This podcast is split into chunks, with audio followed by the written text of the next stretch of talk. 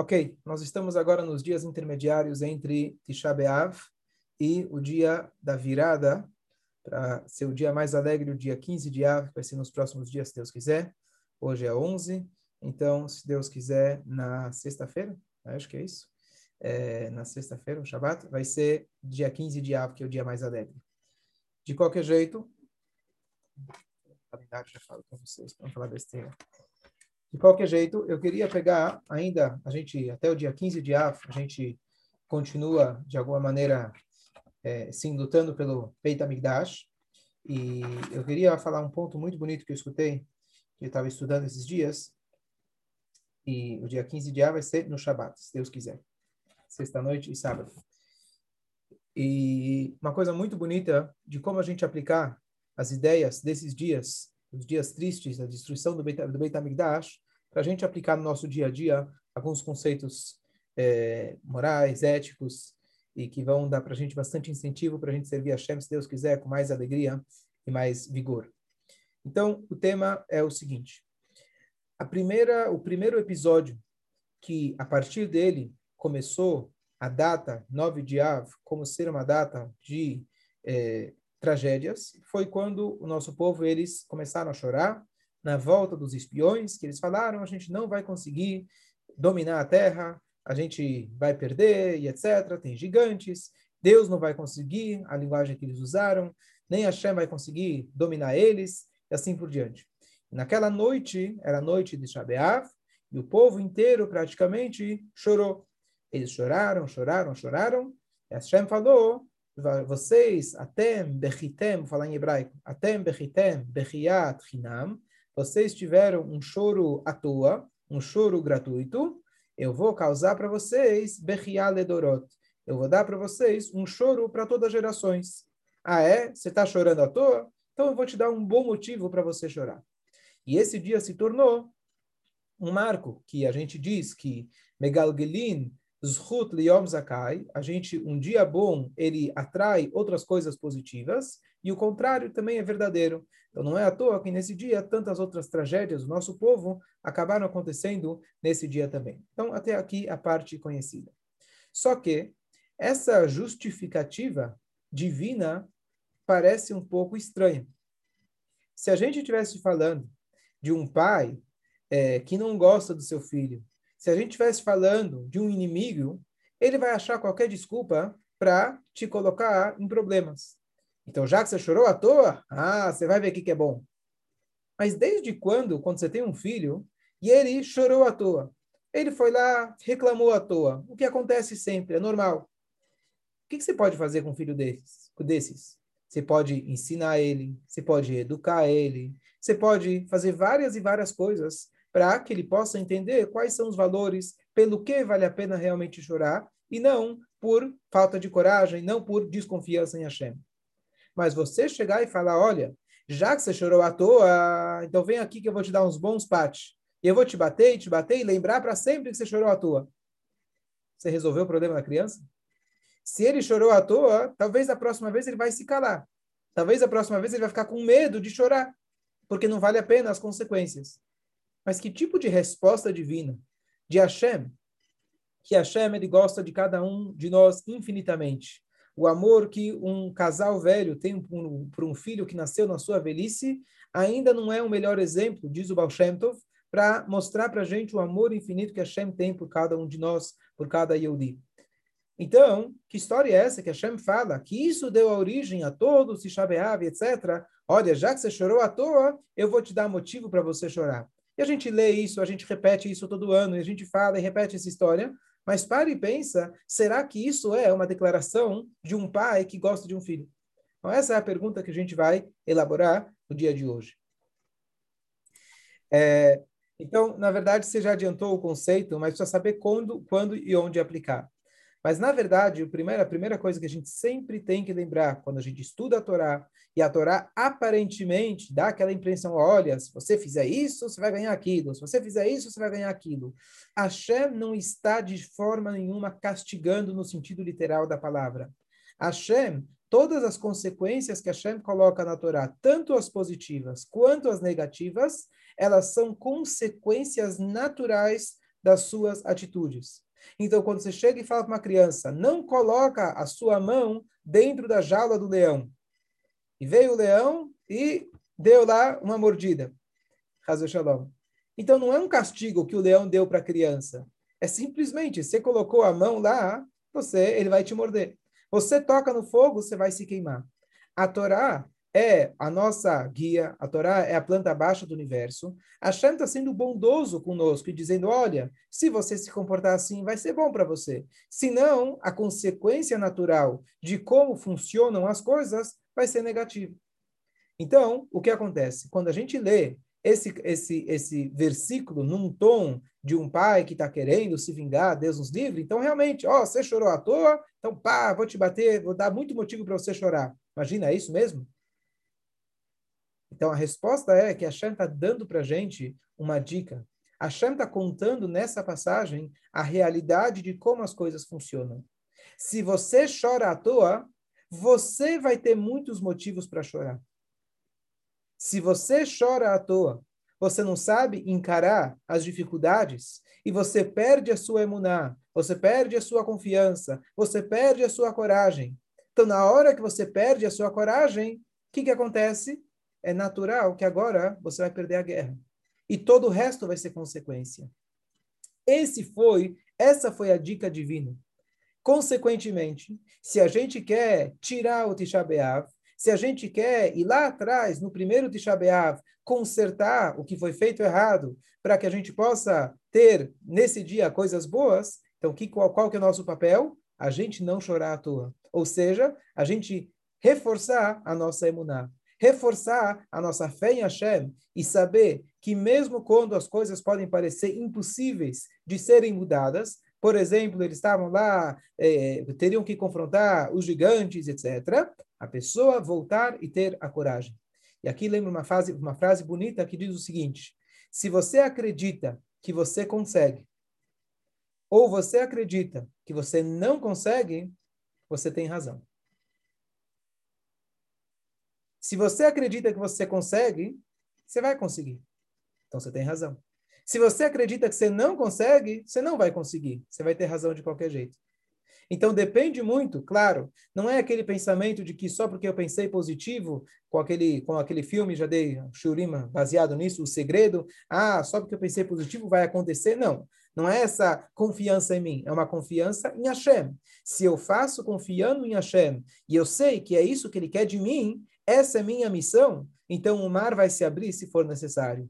Os, os, os gigantes vão vão eh, se derreter perante Yoshua e todos aqueles que entraram em Eretz Israel. As muralhas caíram para dentro e assim por diante. Então, se nós acreditamos, se nós estamos numa missão, a gente sabe qual é o certo, a gente sabe qual é a posição que a gente tem que tomar, nessa hora a gente tem que realmente respirar fundo e ter a coragem, que foi isso que faltou para os nossos antepassados. Se você perde a coragem, Deus nos livre, o resto já é consequência natural. Como disse uma vez acho, acho que foi o Rebbe de Kotsk, não tenho certeza, foi mais um mestre racídico que ele dizia, eu já repeti isso algumas vezes, quando alguém perde dinheiro, Deus nos livre, ele não perdeu nada. Quando alguém perde a saúde, ele perdeu metade. Quando alguém perde a coragem, aí ele perdeu tudo. Ou seja, a ideia da gente ter sempre a coragem. E eu vou mostrar para vocês, na continuação do Shiur, como essa mesma história se repetiu em mais alguns episódios ligados com Tisha B'Av também. Então, é, esse é o primeiro ponto que eu queria é, elaborar, e aí a gente vai entender melhor o que a Shem diz. Se vocês choraram à toa, não é eu vou dar motivo para vocês chorarem, eu vou causar, eu vou me vingar de vocês. Não. Naturalmente, se vocês choraram à toa, sem nenhuma necessidade, naturalmente vocês já perderam a guerra. E esse dia vai ser um dia que naturalmente vai trazer coisas negativas, Deus nos livre. Então, esse é o primeiro ponto. Agora, passando para mais um episódio de Tisha B'Av. Antes ainda, na verdade, antes ainda é, dos espiões chegarem e voltarem, eles, eles, eles estiveram em Israel. E eles fazem, falam uma frase, quando eles retornam, e eles falam o seguinte, Vanehi be'einenu kechagavim, vechen hainu. Eis que éramos gafanhotos aos seus olhos, e assim éramos em seus olhos. Que, que significa? Eles estavam contando que eles eram tão pequenos perante os gigantes que estavam lá, e eles ouviam os gigantes falando: quem são esses anõezinhos que estão aí? Quem são esses gafanhotos que estão aí? Mas aí, se a gente for olhar nas palavras da Torá, o que, que eles falam? Nós éramos, nós éramos gafanhotos porque nós acreditávamos que nós éramos gafanhotos. Se você enxerga a si mesmo como um pequeno, você realmente vai ser enxergado pelos outros como pequeno. Se você respira fundo, tem a coragem, encara, as pessoas vão te encarar como uma pessoa corajosa. Mas diferente dos livros de autoajuda que te incentivam a você acreditar em você mesmo, na tua força e como você é inteligente, etc., não é esse o ponto. A nossa força, por nós mesmos, talvez não tenhamos nada. Mas uma vez que eu sou um anão nas costas dos gigantes, eu estou indo espionar a terra para poder conquistar. Eu tenho costas, costas largas, que é as costas de Hashem me garantindo que eu vou conseguir ganhar. Então eu estou proibido de olhar para mim mesmo com as minhas falhas, com os meus problemas, com as minhas, com as minhas dificuldades e com a minha humildade. Nós temos que saber onde e quando aplicar a humildade. Quando eu estou na frente do, do Yamsuf, quando eu estou na frente para encarar uma, encarar uma batalha, o Rambam descreve para a gente, baseado no Talmud, que a pessoa que ela, antes de entrar na batalha, ela pode voltar para casa e falar, olha, eu não aguento, eu tenho medo. Quando a pessoa está na batalha, se ela começa a fugir, você, soldado judeu, você tem o direito de tirar a cabeça fora daquele que começou a fugir. Porque o começo da derrota é o medo. O começo da derrota é você amarelar. Então você teria, na verdade, diz o na hora da guerra, você está proibido de deixar qualquer pensamento entrar ou fluir na sua cabeça, lembrar da sua família, dos seus filhos, das, do seu bem, do seu corpo, da sua saúde. Na hora que você está na guerra, você tem que ir com toda a coragem. Antes da guerra, você pode falar, não estou pronto para isso. Mas na hora que você entrou na guerra, você já não pode mais pensar nas tuas falhas, nas tuas dificuldades, você não pode sequer pensar em você. Então a humildade, ela tem que saber, te, a gente tem que saber onde aplicar essa humildade. Esse é o ponto número dois. Ponto número três, a gente vê que isso realmente foi aquela história que a gente lê na Guimará todo ano. Quem lembra da história do Kamsa e Bar Kamsa? Só resumindo, está no meu livro, quem ainda não leu, está convidado a ler. Mas aquele homem que ele fez uma festa muito grande, ele convidou, queria convidar o amigo dele, ele acabou convidando o inimigo dele. E ele expulsou o inimigo da festa e o resto é história. O inimigo ele acabou delatando, falando mal dos judeus e etc. O Talmud, ele começa dizendo que por causa de Kamsa e Bar Kamsa, o templo foi destruído. E a grande pergunta é, o que o Kamsa, o Kamsa foi o homem que era o amigo, que não foi convidado na festa. O que, ele tem a ver com a história? Quem foi que, quem foi que por causa dele foi destruído o Beit HaMikdash? Ou o delator, ou o dono da festa, que a gente nem sabe o nome dele. Então, no livro, eu coloquei uma resposta, só que esse ano eu vi uma resposta também diferente, muito bonita, que condiz com, gente, tá, com aquilo que a gente está falando. Que nome é esse Kamsa? Kamsa e Bar Kamsa. É um nome que a gente não conhece, são judeus? Você conhece, daria o nome teu filho de Kamsa? Você conhece alguém que chama Kamsa? Avraham, Yitzhak, Yaakov Kamsa? Da onde vem esse nome? Então, Kamsa, na verdade, são é, um, um, uma linguagem emprestada. É um nome, um apelido de, é, é, é, descrevendo o momento que eles estavam passando. Kamsa, viu, eu vi, um, eu vi um, um, um comentarista que ele diz que a tradução da palavra Kamsa é gafanhoto justamente o primeiro erro lá atrás, que eles olharam para si mesmos como gafanhotos, eles enxergaram que os gigantes olhavam para eles como gafanhotos, eles achavam que não teriam coragem, então diz o Talmud para a gente, não é a tradução literal, mas isso seria uma dica do Talmud, que por causa do Kamsa, ou seja, por causa de você enxergar a si mesmo como um gafanhoto, foi isso que trouxe a destruição do templo. Quando você não consegue enxergar a força que Hashem nos dá, o potencial que ele nos dá, a força da gente encarar as dificuldades, o Kamsa, então é isso que traz para a gente a destruição do templo. E último episódio que também condiz com essa ideia é o final dessa primeira, dessa primeira história. O Bar Kamsa, ele vai até as autoridades, ele acusa o povo judeu que eles não gostam dele, que eles estão contra ele, e ele vai lá, ele fala, como que eu vou saber? Então ele manda um ele manda lá um bezerro. E no caminho, o Bar Kamsa, ele vai lá, faz um defeito no bezerro, e ele vai lá e traz para o Beit HaMikdash. Ele fez, o, ele, fez, ele fez o defeito justamente para que os judeus não aceitem. Você não pode fazer um sacrifício é, com algum defeito. Então, ele fez esse truque. E desse jeito, os judeus não aceitaram o sacrifício. E dessa forma, ele chegou e contou: tá vendo? Eu falei que eles não aceitaram o sacrifício, quer dizer que eles estão contra você. Esse foi o truque que ele fez. Na hora que trouxeram o sacrifício, o Talmud escreve que teve todo um, todo um debate.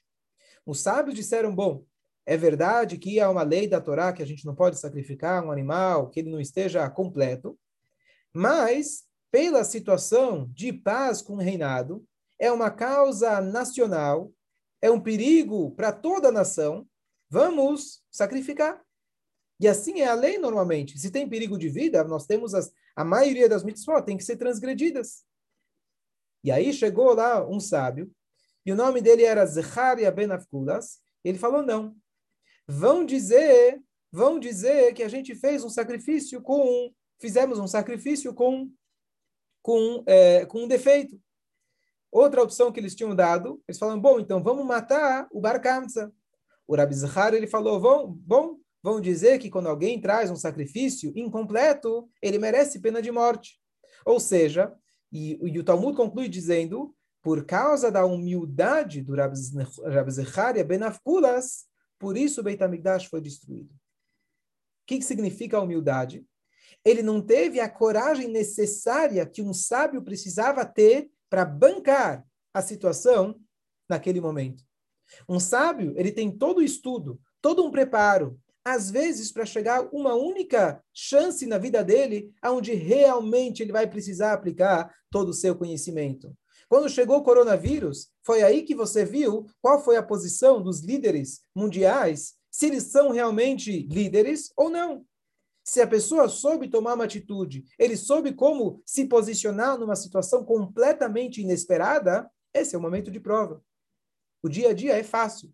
Então, Rabbi Zechariah ben Afkulas, diferente de outros outros sábios que estavam prontos para bancar o eventual erro que poderia sair, bancar o eventual é, é, é, aprendizado que as pessoas poderiam ter, eles falaram: nós temos uma causa nacional, vamos encarar. Se for necessário, a gente mata o cara, precisa de coragem. Se for necessário, a gente vai lá e sacrifica, sacrifica no altar, transgredindo a lei da Torá, precisa de coragem. E na hora que precisava de coragem, o Rav ele deu para trás. Dizem nossos sábios, por causa da humildade dele, ou seja, a humildade aplicada fora de contexto, que o templo foi destruído. Então a gente vê essa constante se repetindo. Novamente ele se sentiu como um gafanhoto. Novamente ele repetiu aquilo que os espiões tinham feito, que trouxe o primeiro Tisha B'Av. Ele se sentiu pequeno numa situação que ele deveria ter a coragem. Como dizem Diz o mestre racídico, nós temos duas frases e a gente tem que saber quando usar cada uma delas. Imagina que você tem duas cartas no bolso. Você tem que saber quando usar uma e quando usar a outra. Uma, uma carta no bolso diz: Eu sou, igual Avraham Abin ele fala, eu sou como o pó e a poeira. Eu sou como o pó, melhor, e cinzas. Eu não sou ninguém. Essa é uma carta que a gente tem que ter na mão. A outra carta que a gente tem que ter é o mundo inteiro foi criado para você. O mundo inteiro foi criado para mim. Quando a gente tem que usar essa carta, quando chega uma situação, usando aí a analogia do estou na frente do mar, e eu tenho que encarar, e eu vou dizer, não, quem sou eu para atravessar o mar? Quem sou eu para poder encarar os, os reis de Israel? Nesse momento, você tem que parar e pensar, quem sou eu? Eu só estou aqui, só fui colocado aqui com esse propósito. Em outras situações, quando alguém quer dar kavod, alguém quer colocar você lá em cima no, no na, na, placa e colocar teu nome lá em cima, nessa hora você fala, eu não preciso disso. Eu vou tentar ser humilde e aprender de Moshe Rabbeinu. Moshe Rabbeinu quando ele precisou bater o pé firme contra Korah, ele bateu o pé firme. Quando ele precisou bater o pé firme para ensinar Bnei Israel, ele bateu o pé firme. Em outros momentos, ele se sentiu humilde. Quando ele tinha o irmão mais velho para tirar o povo do Egito, e Hashem fala, vai você, ele falou, eu não quero, eu não quero esse privilégio. Então a gente tem que saber quando usar cada carta. Muitas vezes a gente troca as cartas e na hora errada a gente fala, eu quero essa esse privilégio, e na hora que você tem que encarar um desafio, você fala, quem sou eu? Então a gente tem que saber em qual, em, em qual momento aplicar cada uma dessas cartas. Então aqui está a mensagem que, que a gente pode tirar desse primeiro dia que trouxe o Tisha B'Av, foi a falta de coragem, a falta de fé. Quando falta para a gente fé, naturalmente, diz Hashem, isso vai trazer para você, Deus nos livre, o contrário de coisas boas. Quando você tem fé, Hashem Tzilcha está escrito, Hashem é nossa sombra. Se você se comporta com alegria, se você demonstra para Hashem, Hashem, eu confio em você, a recíproca vai ser muito maior e muito, é, sempre com coisas positivas. Já vi que surgiram aí algumas, algumas